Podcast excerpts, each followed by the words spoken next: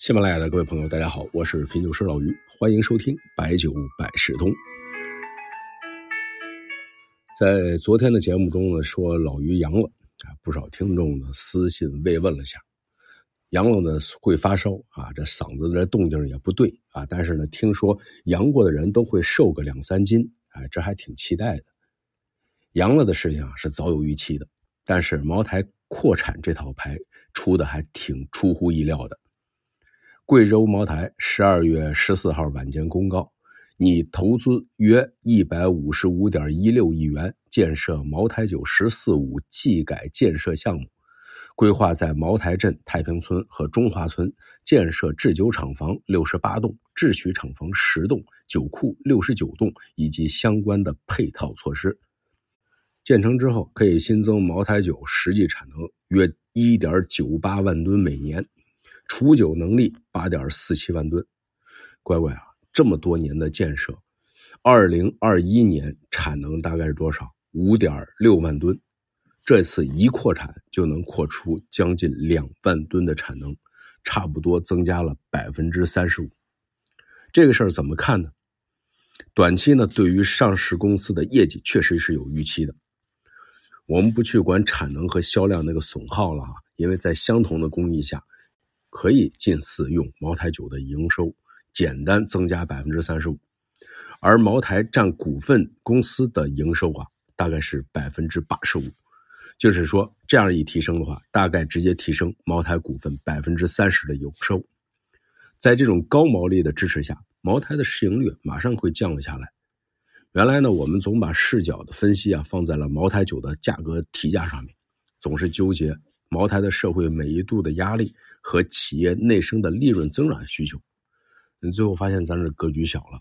人家茅台上来做的是扩产，大规模的扩产。为什么我们没有想到扩产这个事情？因为一直啊在宣传的就是茅台镇核心产区就没有太多土地，没有太多的资源支持大规模的扩产。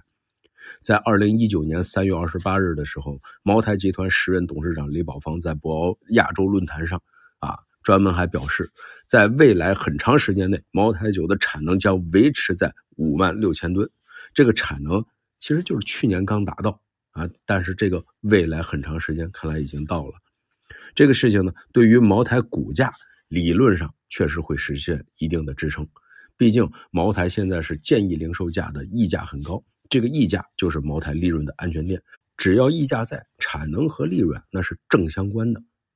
但是呢，和投资界的业内人士啊探讨的时候啊，这位朋友他就认为，出厂价的提升和产能的大幅的增加，他更支持出厂价提升的这个逻辑，因为他说，茅台你一直在讲自己的产能受限，大规模的扩产动了茅台作为奢侈品的本质的东西，所以他反而不看好茅台的股价，啊，听起来也有他的道理。我还是那句话，不听观点，看逻辑。啊，真正咱们看看下面半年之后啊，股市的走势才能评定哪种观点更加的正确。另外呢，这个扩产周期啊是四年，也就是理论上产能转化成销量，那就是四年再加五年，五年的生产周期，九年以后的事情。这样是不是就感觉这个时间长度会好一些？不过这个事情啊，影响可能对两个细分领域影响会比较大。第一个呢，就是现有茅台的销售生态。茅台销售生态啊，就像海面上的冰山啊，冰山这个露出来的海面之上的就是光鲜的厂家呀、电商啊、特许经销商。冰山下面是真正你可以用现金可以不限量买到的茅台渠道。这个渠道是更为庞大的水面之下的冰体。就是你去到任何一家街头巷尾的烟酒店，你都能买到茅台，只是那个价格高高在上的终端价。这个终端价是市场真实的供需价格，它包含了商务、收藏、投资等等的因素，是市场经机制所决定的。但是产能的提升无疑会消除很多的溢价，无疑会打破这个平衡。这个不往深里说，从业的朋友啊，可以提前的去考虑一下。还有一个影响是什么？收藏市场，啊，昨天几位藏友啊就给我发信息说茅台这么扩产，我这今年这茅台还囤吗？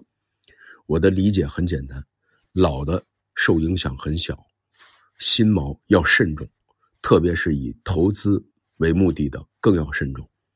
你可以浓缩看茅台生肖这个品种，你就这些年看得很清晰。越老越稀缺啊，像养马这样的，它的抗跌性相对更好，因为新产能的扩张，收藏的人群基数扩大了啊，反而对以前呢会有这种诉求。但是呢，猴年以后的新品种跌得厉害，这就是产能释放之后造成需求不足、供给过剩的影响。所以，对于茅台扩产这个事情，老于的观点也比较简单。对于股价中短期呢是利好，对于茅台的分销体系可能会逐步的改变现有的生态，对于茅台收藏，特别是新酒收藏是一个偏负面的影响。当然，这两天呢还在阳的过程中啊，思维逻辑呢也有不缜密的地方。只是个参考啊，做个点评，不作数。最后呢，用白居易的诗做个结尾：病多枝叶勇，年长觉秋悲。不饮长如醉，驾餐亦似饥呀。